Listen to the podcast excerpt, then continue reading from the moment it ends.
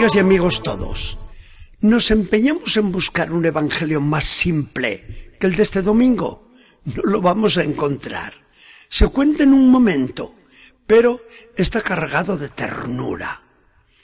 Dos días antes de ser entregado a la pasión y la muerte, está Jesús enseñando en la explanada del templo, rodeado de los discípulos y de mucha gente.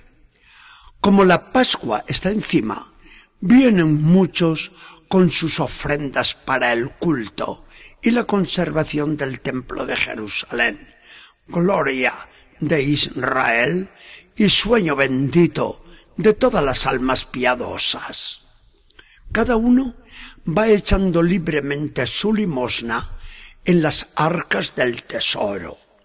Los fariseos, y en especial los ricos y fastuosos saduceos, las lanzan con toda solemnidad y en abundancia, porque tenían mucho dinero que dar. En estas ve Jesús, buen observador, cómo se acerca una pobre viuda, llena de miedo y casi avergonzada, porque tiene muy poquito, y echa en el tesoro dos moneditas solamente. Jesús se emociona. Llama a los discípulos y a la gente de alrededor y les comunica con entusiasmo. ¿No lo ven? Esa pobrecita viuda ha echado en el tesoro del templo más que todos los otros juntos, porque todos han echado de lo que les sobra, mientras que ésta, en su pobreza, ha depositado en el tesoro para Dios todo lo que tenía, todas sus provisiones para la vida. Aquí está todo. Sencillo a más no poder, pero la lección resulta soberana. Ya se ve que toda la reflexión suscitada por este hecho del Evangelio gira en torno a la generosidad ese sentimiento tan bello de las almas grandes. Generosidad con Dios y generosidad con el hermano, con cualquier hombre.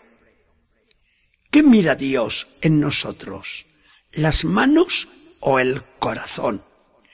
¿Cuál es la medida de nuestra entrega a Dios? ¿Qué damos y hasta dónde damos cuando damos a Dios en el hermano?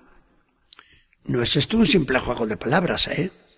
Es la pregunta más formal en un examen serio sobre nuestras disposiciones más íntimas. ¿Cuál es la medida de nuestra entrega a Dios? Para saber lo que es la generosidad, no hay más que mirar a Dios, el generoso por antonomasia. Generoso es el que da en abundancia, el que da con liberalidad, el que da con gozo, el que disfruta dando. ¿Y hay alguien que pueda compararse con Dios? En la creación se ha mostrado espléndido a más no poder. Lo ha prodigado todo en una abundancia sobrecogedora. Cuando se ha tratado de salvar al hombre, Dios ha llevado su generosidad al límite supremo, dándonos su Hijo a Jesucristo.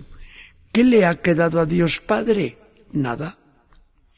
Dándonos después Jesucristo al Espíritu Santo, ¿qué le ha quedado a Dios? Nada.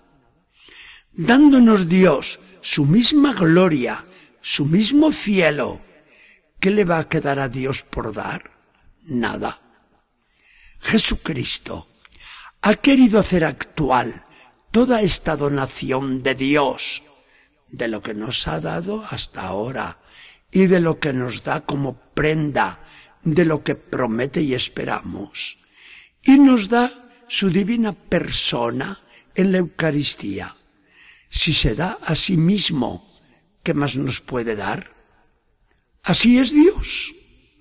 Y así es no exageramos nada al decirlo. Todo aquel que tiene hecho el corazón a la medida del corazón de Dios. La persona generosa da todo lo que tiene. No se reserva nada. Porque la generosidad perfecta no está en dar, sino en darse. Cuando se da algo, siempre queda parte que no se da. Pero cuando se da uno a sí mismo, ya no queda nada que dar. ¿Cómo se ve? La generosidad y el amor caminan a la par. ¿Cómo será de grande la generosidad? Cuanto sea de grande el amor. Lo que damos directamente a Dios para el culto, como lo que damos a Dios para las obras de caridad con el pobre necesitado, nace siempre del amor. Daremos en la medida en que amemos. Quien tiene un millón y da un millón porque ama mucho, da todo, da sin medida. Y quien tiene solo unos centavos y entrega esos centavos sin reservarse ni uno, da lo mismo que lo que ha dado el del millón. ¿Por qué? Porque ha dado todo lo que tiene, ha dado el corazón. En nuestra relación personal con Dios pasa exactamente lo mismo. Nos lo enseñó con lección magistral a través de un recuerdo de su niñez, la joven doctora de la Iglesia, Santa Teresa del Niño Jesús.